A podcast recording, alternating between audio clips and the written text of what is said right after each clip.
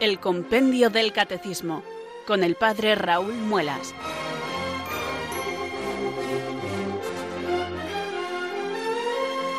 Muy buenas tardes, queridos oyentes de Radio María. Son las 4, las 3 en Canarias. Aquí comienza una nueva edición del programa El Compendio del Catecismo de la Iglesia Católica. Reciban desde Talavera de la Reina un saludo muy cordial del Padre Raúl Muelas, que un día más les habla desde estos micrófonos de Radio María, la radio de la Virgen, la fuerza de la esperanza. Sed todos bienvenidos.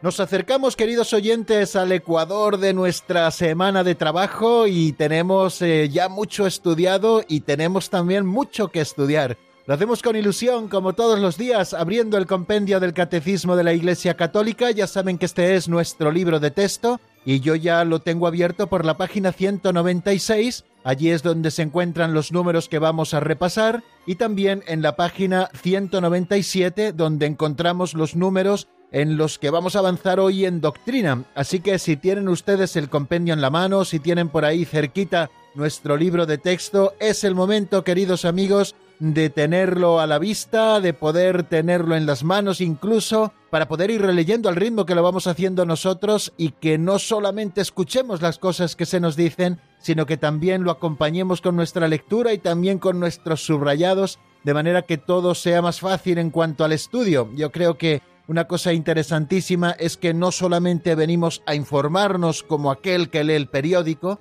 sino que queremos formarnos verdaderamente y para formarse siempre es necesario el estudio. Parece que la palabra estudio nos da a todos un poquito de miedo, incluso algunos de nuestros oyentes pueden decir, pero si yo no valgo para estudiar, o yo hace muchísimos años que ya no estudio así sistemáticamente, pero tenemos que perderle el miedo a esa palabra quizá tan solemne, ¿no? que es el verbo estudiar porque estudiar al final es asimilar una serie de contenidos que nosotros encontramos en los libros y que a nosotros nos explican. Y entonces, ¿cómo se estudia? Pues primero haciendo una lectura comprensiva, después haciendo unos subrayados un poquito claves y después explicando algunos de los términos y luego volviendo sobre ello una o las veces que sean necesarias para que nosotros asimilemos esos contenidos. Pues en definitiva eso es lo que pretendemos hacer aquí en este programa de formación permanente sobre la doctrina católica que titulamos El Compendio del Catecismo de la Iglesia Católica. Lo hacemos utilizando este instrumento del que les hablo, que es nuestro libro de texto, es el compendio, es decir, el resumen de la doctrina católica contenida en este librito que nos regaló en el año 2005 el Papa Benedicto XVI y que resume autorizadamente con la autoridad de la Iglesia, por supuesto, porque es el Papa quien lo promulga, ese otro libro más amplio que llamamos Catecismo Mayor de la Iglesia y al que hacemos constante referencia, porque tienen el mismo contenido, solo que el nuestro de manera más resumida, tienen la misma estructura y el nuestro cambia en que nos lo presenta con un sistema pedagógico, como les he dicho en tantas ocasiones, diferentes. Lo hace a través de preguntas y respuestas, como ocurría en los catecismos clásicos en la Iglesia. Esto favorece su uso en la catequesis y favorece también la memorización de muchos de sus contenidos. Bueno amigos, pues si ya están preparados, si ya tienen el libro de texto en sus manos, si ya tienen lleno el corazón de ilusión por lo que vamos a hacer, que no es una cosa baladí, sino que es una cosa verdaderamente importante porque, como si fuéramos exploradores, estamos buscando la verdad y la buscamos donde la Iglesia Madre nos la ofrece cada vez que nos explica el depósito de la fe. Este depósito de la fe que la Iglesia ha recibido, que lo custodia con primor desde los apóstoles, que profundiza en él para encontrar con la ayuda del Espíritu Santo mayor comprensión y que también con la ayuda del Espíritu Santo nos lo va presentando a sus hijos para que todos tengamos la posibilidad de tener acceso a la verdad completa. Bueno amigos, pues vamos a comenzar rezando. Es nuestro modo de comenzar siempre el programa después del saludo, la presentación del sumario, volver a encontrarnos con nuestro libro de texto. Siempre hacemos una oración de invocación al Espíritu Santo, que es en definitiva el protagonista de la oración cristiana, porque tiene un papel importantísimo según vamos a repasar en el día de hoy. Por eso un día más rezamos así. Ven Espíritu Santo llena los corazones de tus fieles y enciende en ellos el fuego de tu amor. Envía, Señor, tu Espíritu que renueve la faz de la tierra. Oh Dios, que llenaste los corazones de tus fieles con la luz del Espíritu Santo, concédenos que, guiados por el mismo Espíritu, sintamos con rectitud y gocemos siempre de tu consuelo. por Jesucristo nuestro Señor. Amén.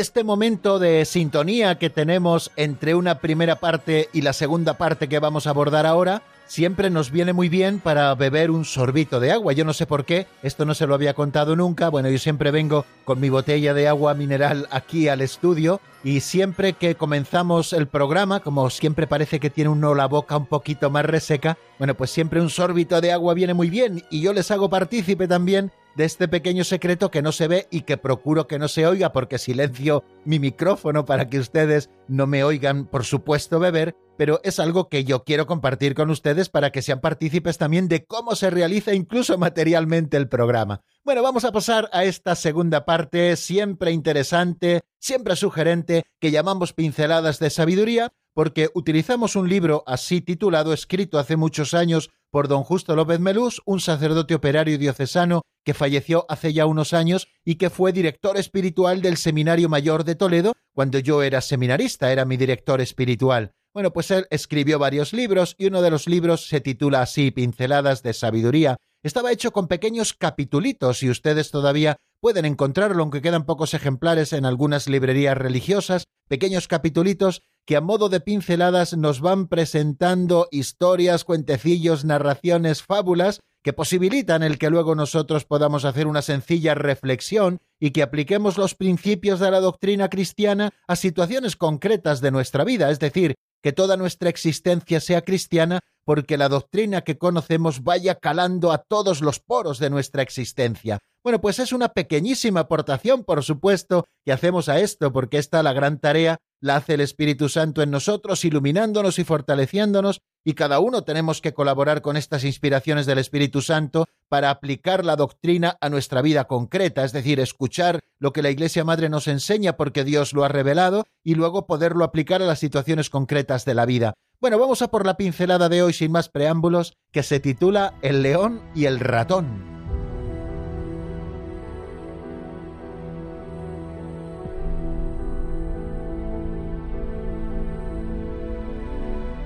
El león y el ratón. Suele decirse que no hay enemigo pequeño, pues igualmente tampoco hay amigo pequeño. El pequeño puede ser útil, precisamente por ser pequeño y tener habilidades que no las tiene el mayor. Una pieza pequeña puede ser la clave de una máquina de grandes dimensiones. Por tanto, nadie alardee de su superioridad. Hay que ser respetuosos y generosos con los pequeños, que un día los podemos necesitar. Haz el bien y no mires a quién. Una vez un ratoncillo estaba jugando cerca de un león. El león estaba durmiendo y el ratón le molestaba con sus ruidos. Así que el león lo apresó. Al verse perdido le pidió perdón al león, y el león se sintió generoso y lo perdonó. Más tarde el león cayó en una trampa, una gran red de la que no podía salir, por lo que empezó a rugir pidiendo auxilio. El ratón, al oír los rugidos, acudió y comenzó a roer la red. La rompió y pudo liberar al león. Y así el león recibió el premio de su perdón.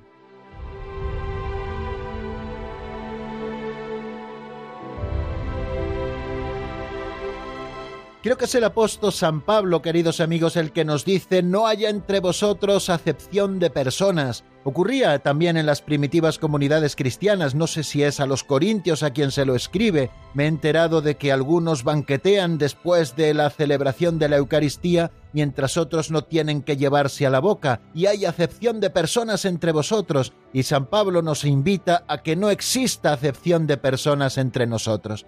Y además, de una manera muy práctica, nos da una lección preciosa esta pincelada que acabamos de oír. En primer lugar, no debe existir acepción de personas entre nosotros por el tema de la caridad, porque tenemos que vivir la caridad, que es el amor de Dios desbordado en nuestros corazones con el que tenemos que amar también a nuestros hermanos como a nosotros mismos y como amamos al mismo Cristo y como Cristo mismo nos ama. Todo esto es importante, queridos oyentes, por eso no podemos despreciar a nadie. Unos tendrán unas cualidades, otros tendremos otras, pero todas estas cualidades en todos nosotros son importantes si las utilizamos para el bien común.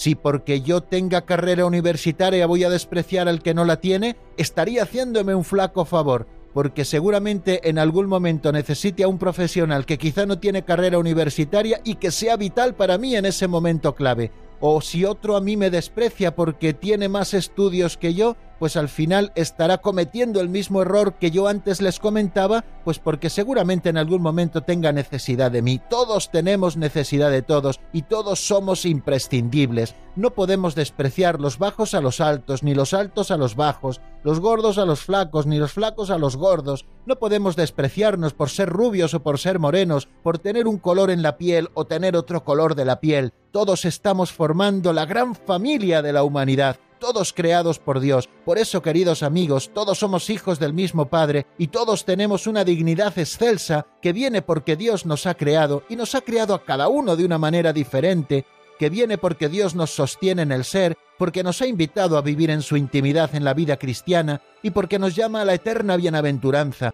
Fijaros si todos los hombres y mujeres, queridos amigos, poseemos una dignidad tan grande que no podemos despreciar a nadie. El que desprecia a su hermano tiene una cortedad de miras grandísima. Y si no, veamos este ejemplo que hemos escuchado hoy, queridos oyentes, en la pincelada que se nos proclamaba en la voz de Alberto, el león y el ratón. Había un ratón que estaba siempre molestando a un león que estaba por allí. Un día ya el león se enfadó y lo apresó con sus garras y cuando iba a devorarlo, el pobre ratón le pidió humildemente perdóname, perdóname, perdóname. Ese día se sintió generoso el león y decidió no acabar con la vida de aquel ratón que le molestaba con sus ruidos. Más tarde, ese león, que se creía el rey de la selva porque era el animal más grande, más poderoso, más fuerte, cayó en una trampa de cuerdas y no podía liberarse de ella. Entonces le pidió ayuda a su nuevo amigo el ratón al que hace un ratito había perdonado, y fue el ratón el que siendo pequeñito pudo colarse por allí por entre las cuerdas para roer las cuerdas y liberar a su amigo el león. Y así el león recibió el premio de su perdón,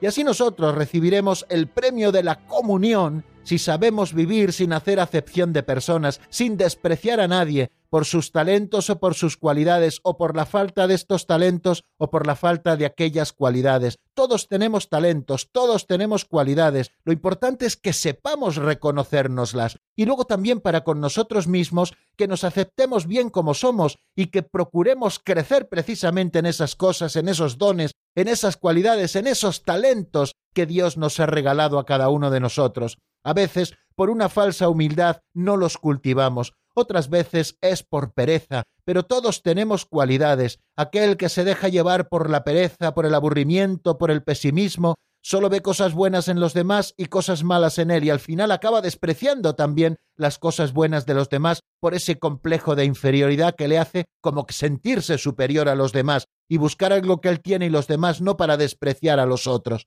Tenemos que tener mucho cuidado con esto, queridos oyentes, porque creo que la lección de hoy es bien bonita. Nos necesitamos todos y como suele decir el refrán, no hay enemigo pequeño. Bueno, pues nosotros hoy como don Justo lo ponemos en positivo y tampoco hay amigo pequeño.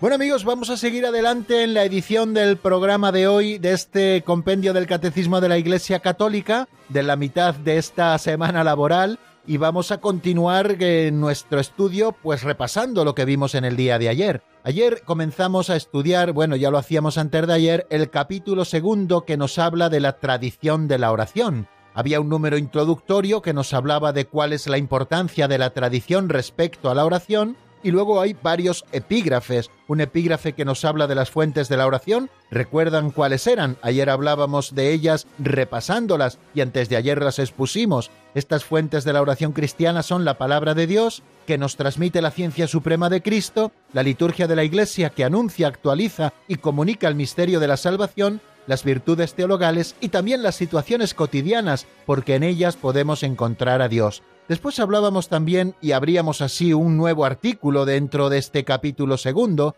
que nos habla del camino de la oración. ¿Hay en la Iglesia diversos caminos de oración? Decíamos que sí, claro que sí, que existen diversos caminos de oración en la Iglesia, según los contextos históricos, sociales, culturales, y que corresponde al magisterio discernir la fidelidad de esos caminos a la tradición de la fe apostólica, donde siempre tenemos que arraigarnos, y que compete también a los pastores y a los catequistas explicar su sentido, que se refiere siempre a Jesucristo. ¿Cuál es el camino de nuestra oración? Decíamos que el camino de nuestra oración es Cristo, porque ésta se dirige a Dios nuestro Padre, pero llega a Él solo si al menos implícitamente oramos en el nombre de Jesús. La humanidad de Cristo, por lo tanto, es la única vía por la que el Espíritu Santo nos enseña a orar a Dios nuestro Padre. Y luego también empezamos a estudiar, y esto lo hacíamos ya en el día de ayer en el avance de doctrina, tres números con los que concluíamos ese artículo que, como les he dicho, se titula El Camino de la Oración. El número 561, que se pregunta cuál es el papel del Espíritu Santo en la oración,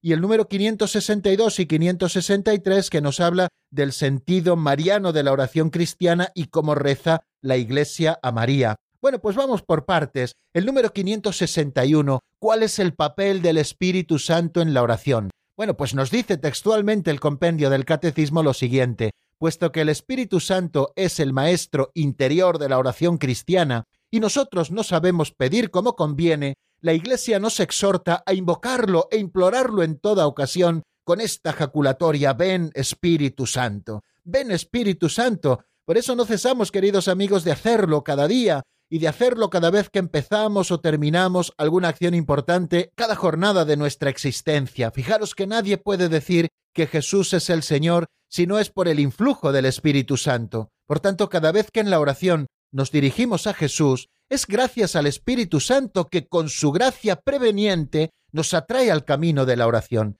Hemos llamado al Espíritu Santo el Maestro interior de la oración cristiana, así lo hace ese número 561, y hemos recordado también una expresión que encontramos en la secuencia del día de Pentecostés, donde llamamos al Espíritu Santo el dulce huésped del alma.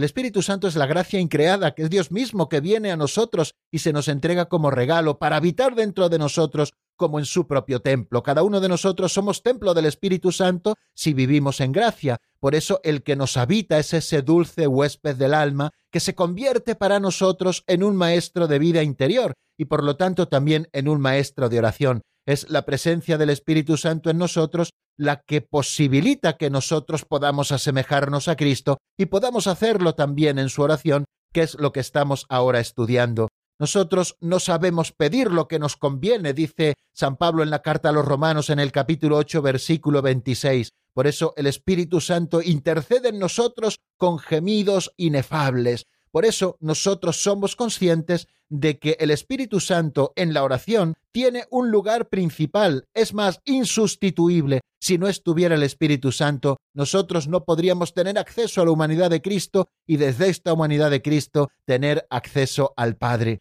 La, la, forma tradicional para pedir el Espíritu Santo, como les decía antes, es invocar al Padre por medio de Cristo nuestro Señor para que nos dé el Espíritu Consolador. Y Jesús insiste en esta petición, en su nombre, en el momento mismo en que promete el don del Espíritu de la verdad. Pero la oración más sencilla, queridos amigos, es esa que hacemos nosotros dirigiéndonos directamente al Espíritu Santo, que también es Dios. Y si decíamos que la plenitud de la madurez espiritual está en saber tratar con cada una de las personas divinas, pues también nosotros tratamos con el Espíritu Santo, nos dirigimos a Él y le hacemos esa oración sencilla y directa, ven Espíritu Santo, cada tradición litúrgica la ha desarrollado esta invocación directa al Espíritu Santo en determinadas antífonas e himnos. Y poníamos dos ejemplos. Una es la antífona del Magnificat en las primeras vísperas de la solemnidad de Pentecostés, donde decimos el comienzo de esa oración que hacemos cada día antes de comenzar el compendio. Ven Espíritu Santo, llena los corazones de tus fieles y enciende en ellos el fuego de tu amor. Y luego hay también, así nos lo pone el Catecismo Mayor, una antífona del oficio bizantino de las horas, con una oración hermosísima al Espíritu Santo. Rey celeste, Espíritu consolador, Espíritu de verdad, que estás presente en todas partes y lo llenas todo, tesoro de todo bien y fuente de la vida, ven, habita en nosotros, purifícanos y sálvanos, tú que eres bueno. El Espíritu Santo, cuya unción impregna todo nuestro ser, es el maestro interior de la oración cristiana, y esto no podemos perderlo de vista nunca. Es el artífice también de la tradición viva de la oración, el que ha ido creando en la Iglesia esa tradición viva de la oración a lo largo de los siglos. Y ciertamente hay tantos caminos en la oración como orantes hay también, pero es el mismo Espíritu el que actúa en todos y el que actúa con todos. En la comunión en el Espíritu Santo, la oración cristiana, por lo tanto, es oración de la Iglesia. ¿Cuál es el papel del Espíritu Santo, por tanto, en la oración? Pues tiene un papel insustituible como maestro interior de la oración cristiana, porque nosotros no sabemos pedir lo que nos conviene. También nos asomábamos al número 562, empezando a estudiar el tema de la dimensión mariana también de la oración del cristiano. ¿En qué sentido es mariana la oración cristiana? se pregunta ese número. Y nos dice el compendio lo siguiente en virtud de la singular cooperación de María con la acción del Espíritu Santo, la Iglesia ama rezar a María y orar con María, la orante perfecta, para alabar e invocar con ella al Señor, pues María, en efecto, nos muestra el camino que es su Hijo, el único mediador. Fijaros en esta frase tan sencilla, cuántas cosas hermosas nos dice el compendio. Les repito, estamos en el número 562. ¿En qué sentido es mariana la oración cristiana? Bueno, en primer lugar, nos hace caer en cuenta, queridos amigos, el número del compendio en la singular cooperación de María con la acción del Espíritu Santo. María, en el momento de la Anunciación, coopera con el Espíritu Santo diciendo, sí, fiat,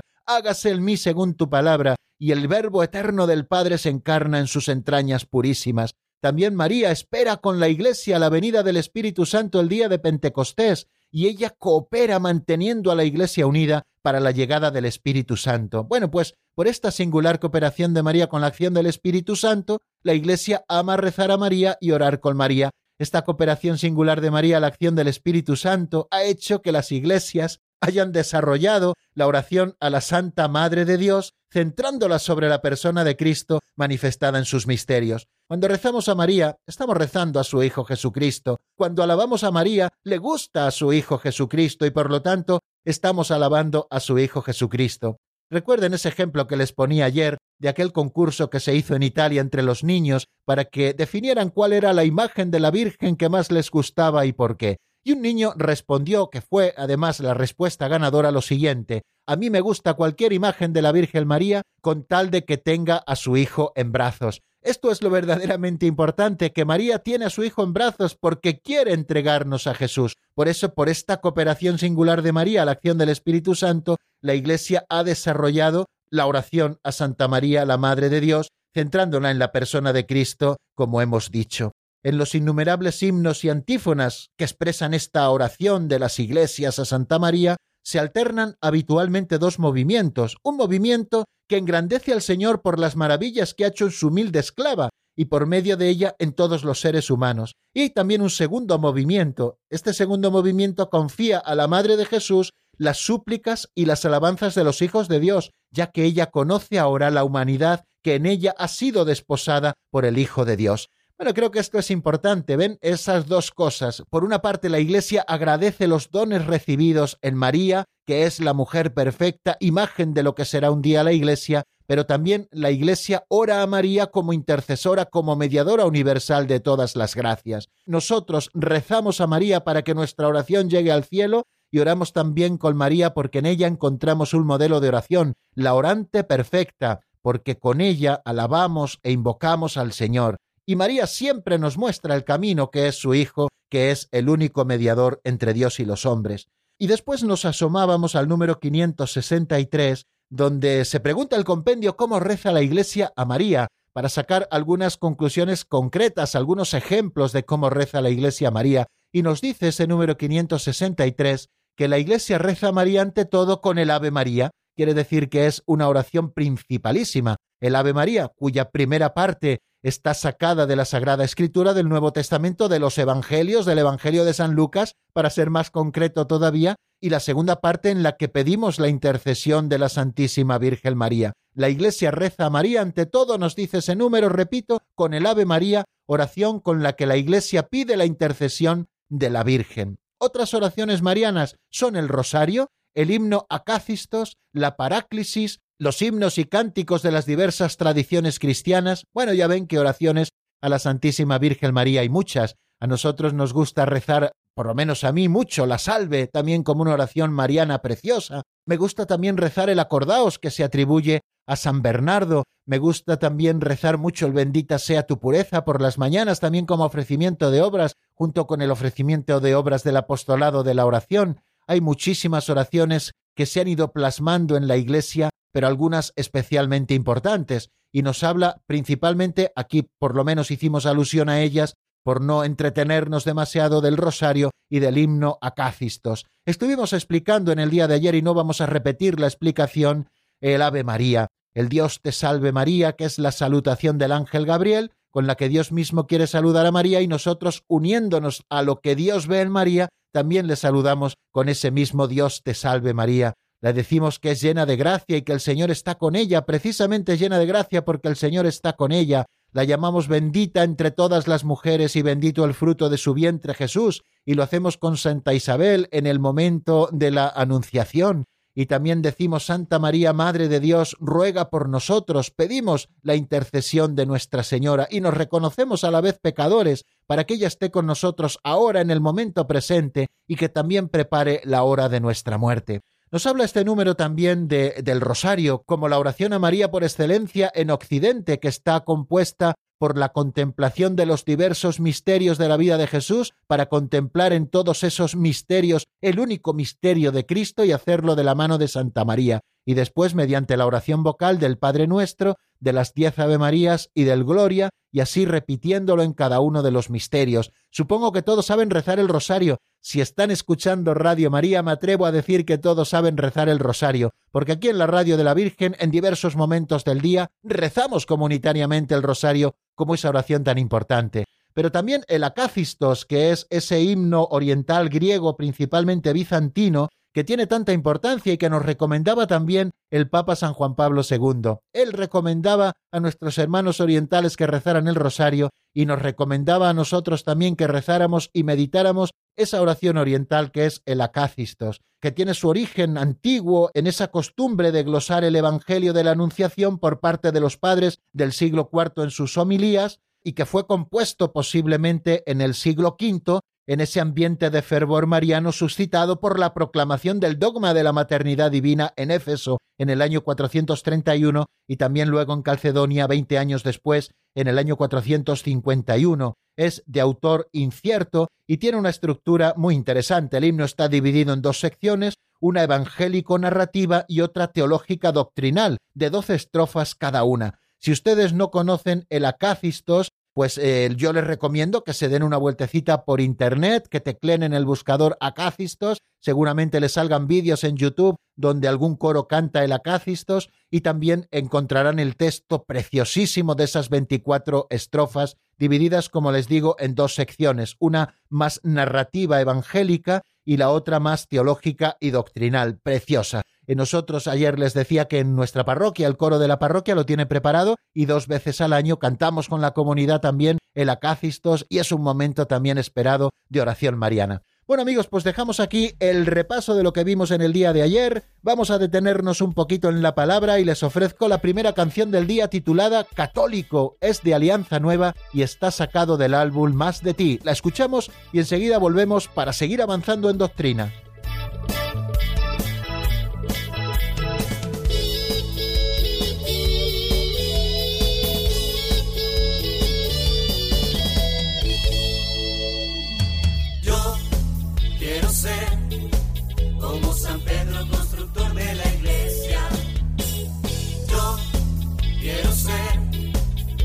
San Pablo, un servidor siempre fiel. Y quiero ser como María, siempre humilde y sencilla, guardando todo, todo en el corazón. Yo quiero ser todo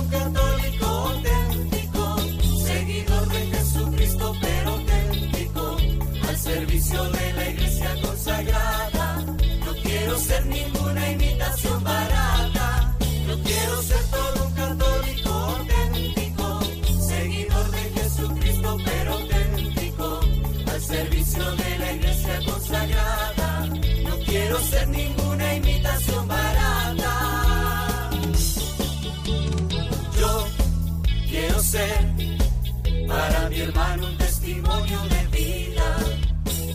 Yo quiero ser un defensor de nuestra iglesia también. Yo gritaré por todo el mundo donde vaya con Cristo. Todo un católico yo siempre seré. Yo quiero ser todo un católico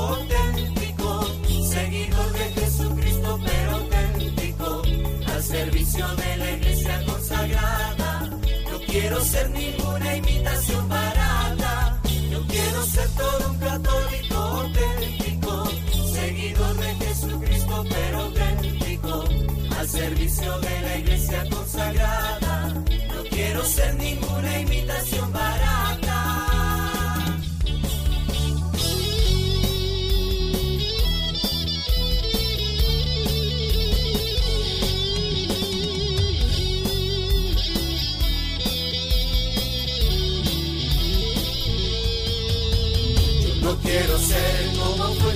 Ayer.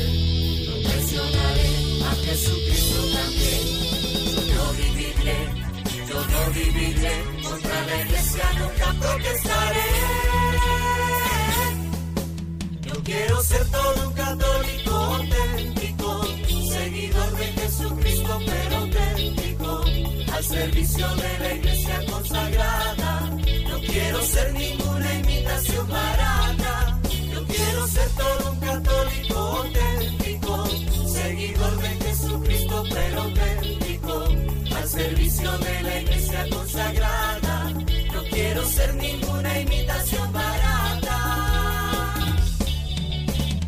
Yo quiero ser siempre auténtico, seguidor de Jesucristo el Señor. Están escuchando el Compendio del Catecismo con el Padre Raúl Muelas.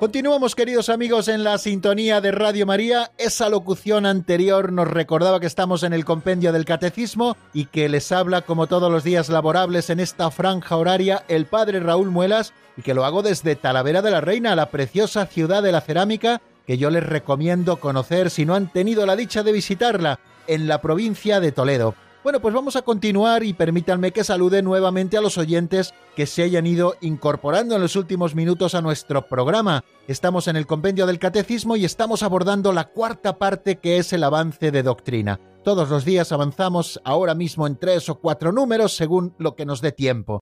Vamos a abrir ahora un nuevo epígrafe o un nuevo artículo en este capítulo segundo que habla de la tradición de la oración, que nos habla de los maestros de oración. Vamos a ver en primer lugar el número 564, que es el que nos encontramos. El número 564 que se pregunta de qué modo los santos son maestros de la oración. Vamos a ver qué es lo que nos dice el compendio en la voz de Marta Jara.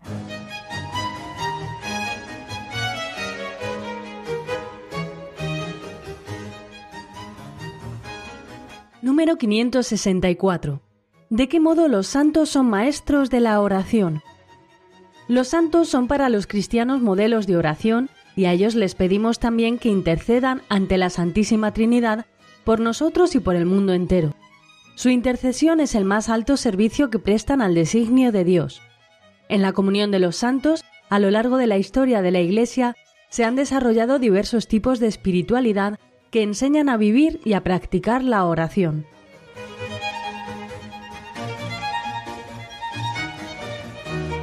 Acabamos de escuchar, queridos amigos, una explicación preciosa y muy sencilla en la que se nos expone de qué modo los santos son maestros de la oración. En primer lugar, nos dice que son para los cristianos modelos de oración. Ellos han sido personas que se han entregado a Cristo y han profundizado en el camino de la oración por esa unión especialísima que han tenido con Dios, que les ha llevado a vivir las virtudes de manera heroica y a disfrutar del cielo y a ser proclamados así por la Iglesia. Por lo tanto, para nosotros son maestros de oración, en primer lugar, son modelos de oración. Lo que nosotros vemos en ellos, nosotros lo aprendemos y también lo hacemos. Los santos han dejado un camino abierto también en este tema de la oración para que nosotros podamos recorrerlo. Y de hecho existen, queridos amigos, muchos modos de orar que los santos nos han enseñado. Y a ellos también les tenemos como intercesores y abogados nuestros en el cielo. Son los mejores de nuestra familia, los que ya han alcanzado la patria, los que gozan de la visión beatífica, los que están ante la Santísima Trinidad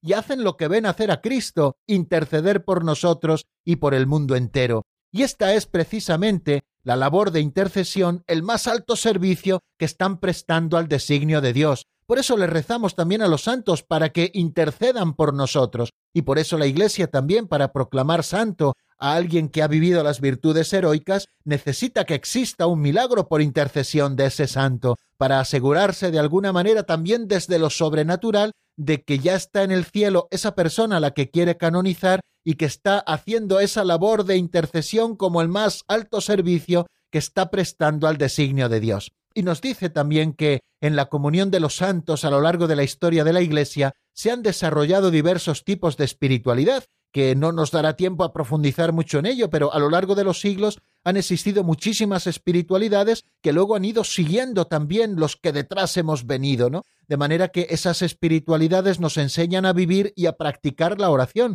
y detrás de ellas suelen tener siempre a un santo. Si pensamos en la espiritualidad carmelitana, pues pensamos en Santa Teresa de Jesús, pensamos también en San Juan de la Cruz, que han sido maestros de oración. Si pensamos también en la espiritualidad ignaciana, fijaros, tienen detrás a San Ignacio también como maestro de oración, y así podíamos citar muchos y muchos ejemplos. Y es que en la comunión de los santos se han ido desarrollando esas diversas espiritualidades a lo largo de la historia de la Iglesia.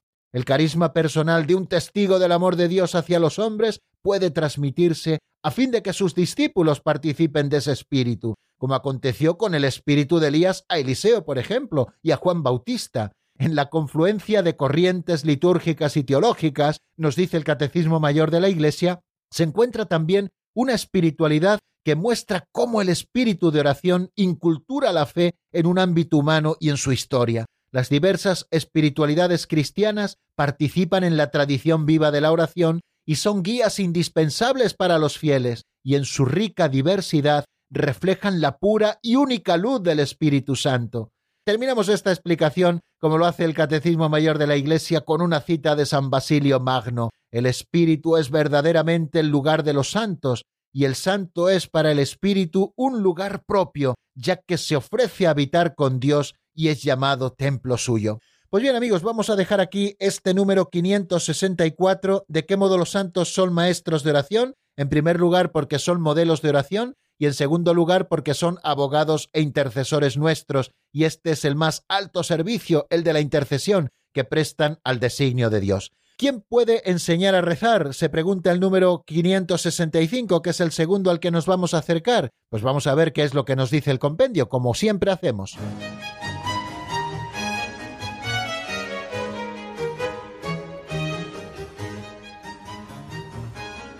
Número 565. ¿Quién puede enseñar a rezar? La familia cristiana constituye el primer ámbito de educación a la oración. Hay que recomendar de manera particular la oración cotidiana en familia, pues es el primer testimonio de vida de oración de la Iglesia. La catequesis, los grupos de oración, la dirección espiritual son una escuela y una ayuda para la oración.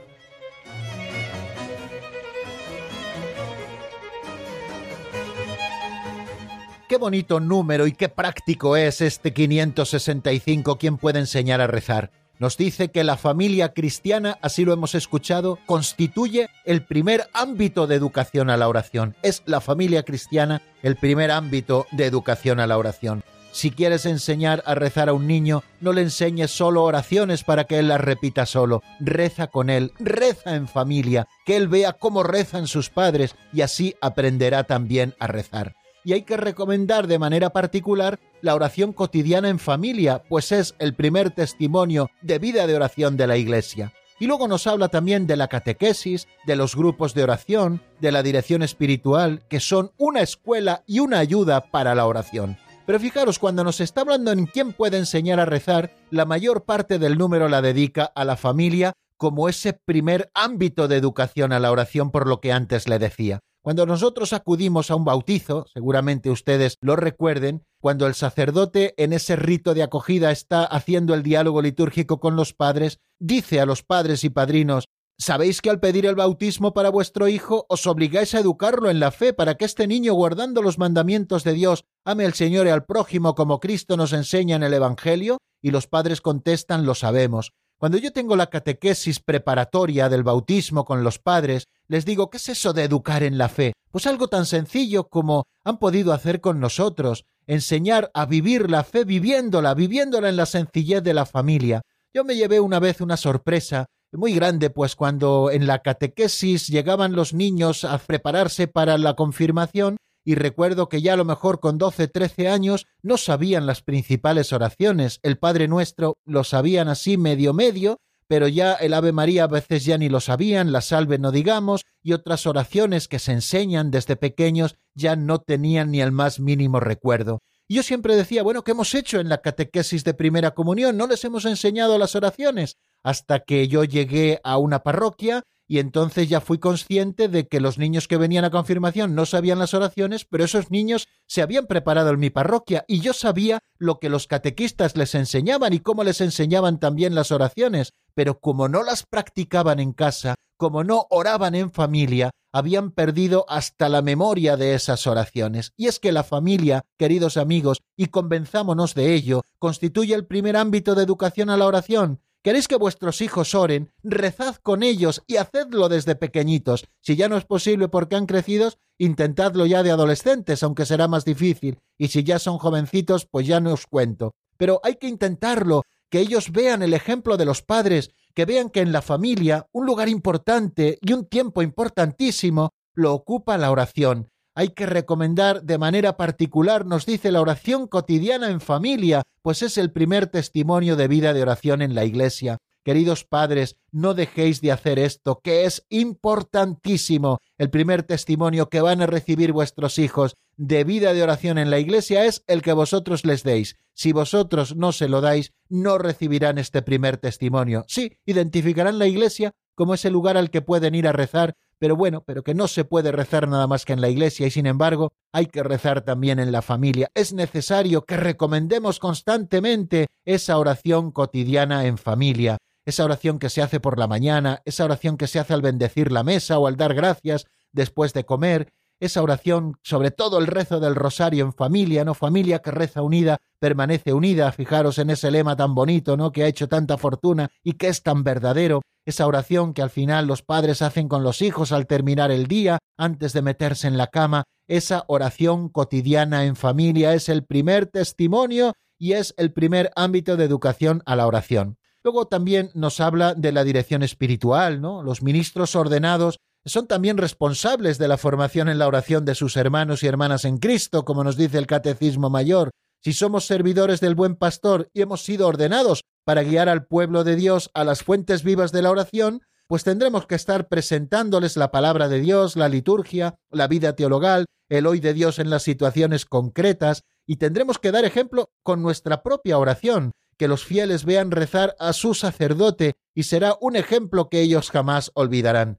También se nos habla de la catequesis, la catequesis de niños, la catequesis de jóvenes, la catequesis de adultos, que está orientada no solamente a adquirir una serie de conocimientos doctrinales como si fuera una ideología, sino que la catequesis está orientada sí a tener esos conocimientos también intelectuales de formación en la fe, pero también a iniciarnos en la vivencia del misterio cristiano, tanto de la vida litúrgica de la Iglesia como de la oración personal. La catequesis también es un lugar privilegiado es el momento en que se puede purificar y educar la piedad popular y también la memorización de las oraciones fundamentales hay que ofrecerlas en las catequesis porque es una base indispensable para la vida de oración y también enseñar a gustar el sentido de esas oraciones que vamos enseñando. También se nos habla en ese número 565 de los grupos de oración o escuelas de oración, que son hoy uno de los signos y uno de los acicates de la renovación de la oración en la Iglesia, a condición siempre, claro, de beber en las auténticas fuentes de la oración cristiana,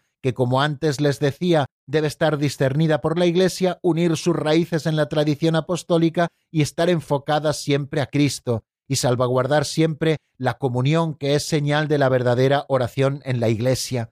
Y luego también hay maestros de oración entre nosotros, porque el Espíritu Santo da a ciertos fieles dones de sabiduría, de fe y de discernimiento dirigidos a este bien común que es la oración, ¿no? Aquí podíamos encajar sobre todo y especialmente la dirección espiritual, aquellos y aquellas que han sido dotados de tales dones que son verdaderos servidores de la tradición viva de la oración.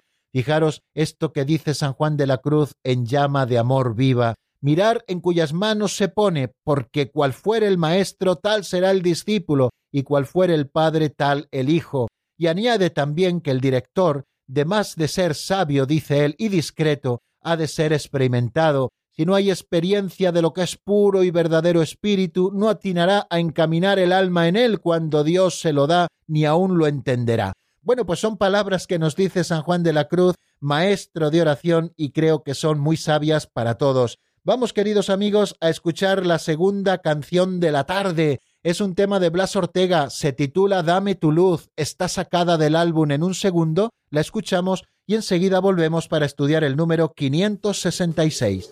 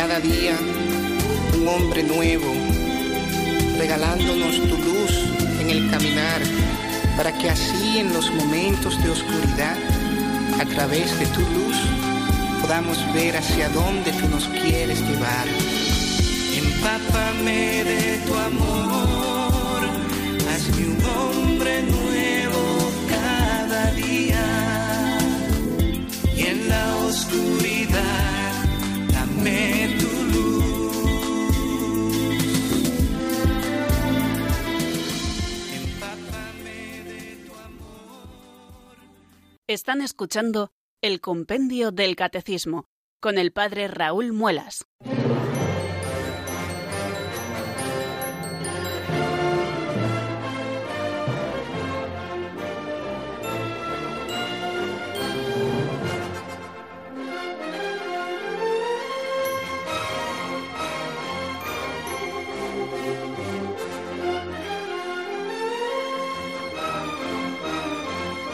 Aprovechamos, queridos oyentes, estos últimos minutos que nos quedan del programa para asomarnos al número 566. ¿Cuáles son los lugares favorables para la oración? Hemos dicho quién puede enseñarnos a rezar, antes habíamos estudiado de qué modo los santos son maestros de oración y ahora cuáles son los lugares favorables para la oración. ¿Qué nos dice el compendio? Pues ahí va.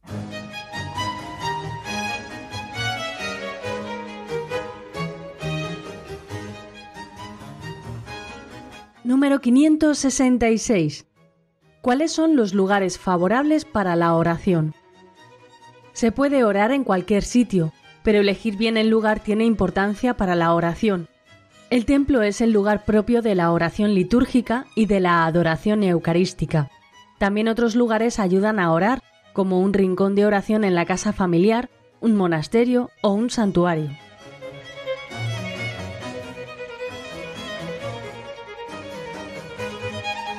Una primera afirmación interesantísima que nos hace este número 566. Se puede orar en cualquier sitio. Es más, yo me atrevería a decir se debe orar en cualquier sitio. Pero elegir bien el lugar tiene importancia para la oración. Es verdad, ¿qué razón tiene este número cuando nos dice que claro que se puede hacer oración en cualquier sitio? Pero hay que cuidar mucho ese lugar en el que nos retiramos a orar para que todo acompañe al movimiento de la elevación del alma a Dios. Y continúa diciéndonos, como hemos escuchado, el templo es el lugar propio de la oración litúrgica y de la adoración eucarística. También otros lugares ayudan a orar, como un rincón de oración en la casa familiar, un monasterio, un santuario, y ahí podíamos poner puntos suspensivos. Estamos hablando de los lugares de oración hemos dicho como primera idea que se puede orar en cualquier sitio. Y de hecho seguro que todos ustedes, queridos amigos, tienen la experiencia de haber rezado en cualquier sitio, ¿no? Creo que era el Papa Juan Pablo I el que contaba en Ilustrísimos Señores que para poder dormir lo único que hay que tener es sueño, y él contaba una experiencia que había tenido en una estación de ferrocarril súper ruidosa, donde un hombre estaba dormido sobre su maleta. Tenía sueño, no le importaban las condiciones y para él era buen lugar para dormir. Pues lo mismo ocurre con la oración. Cuando nosotros queremos elevar el alma a Dios, cualquier lugar puede servirnos, pero también tenemos que saber elegir bien el lugar, porque es importante el lugar también para la oración. Y nos habla de varios lugares que son claves. En primer lugar, nos habla del templo. El templo es la casa de Dios y la casa de los hijos de Dios. Es el lugar de oración por antonomasia. El lugar de oración común en la iglesia, es decir, donde celebramos la oración litúrgica es el lugar propio de la oración litúrgica, el templo, y también es el lugar propio de la adoración eucarística, puesto que en el templo está la reserva eucarística, en el sagrario, pues es el lugar al que nosotros tenemos que acudir para la adoración eucarística. Además, también en el templo, en muchos de los templos, se expone el Santísimo Sacramento con mucha frecuencia para la adoración de los fieles, o sea que el templo es lugar propio para la oración litúrgica, es el lugar propio también para la adoración eucarística y es el lugar propio, me atrevería yo también a decir, para la oración personal siempre que ustedes puedan, en presencia del Señor sacramentado. Si podemos estar en presencia física del Señor, como ocurre cuando estamos ante la Eucaristía, ¿por qué no hacerlo? Si ustedes tienen una iglesia cerca, si les es fácil asistir, vayan también allí a hacer su oración personal. Pero también existen otros lugares para orar y que nos ayudan también a orar. Y nos habla este número del rincón de oración en la casa familiar. Creo que esto tenía que ser obligatorio en todas las familias, que buscásemos cada uno de nosotros nuestro rinconcito de oración, a ese lugar al que nos retiramos donde se recogen nuestros sentidos para elevar nuestra alma a Dios, el rinconcito de oración, donde tenemos una imagencita de la Virgen, donde tenemos una imagen del Señor, del Sagrado Corazón de Jesús, o cualquier imagen de nuestra devoción, donde tenemos también a quizá nuestro libro de oración, bueno, donde nos recogemos para estar en la presencia de Dios disfrutando de Él. Y esto podemos hacerlo en nuestra propia casa buscándonos ese rincón de oración.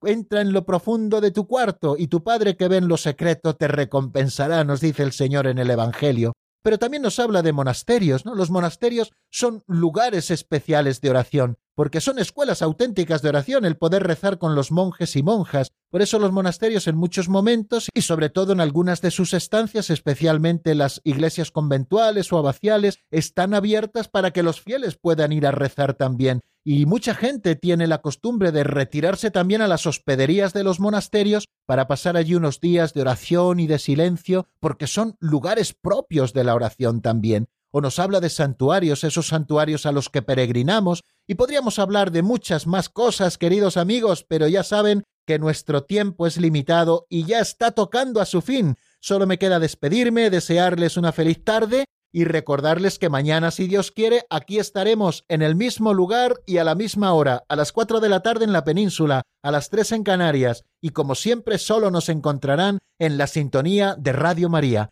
La bendición de Dios Todopoderoso, Padre, Hijo y Espíritu Santo, descienda sobre vosotros y permanezca para siempre. Amén. Hasta mañana, si Dios quiere, amigos.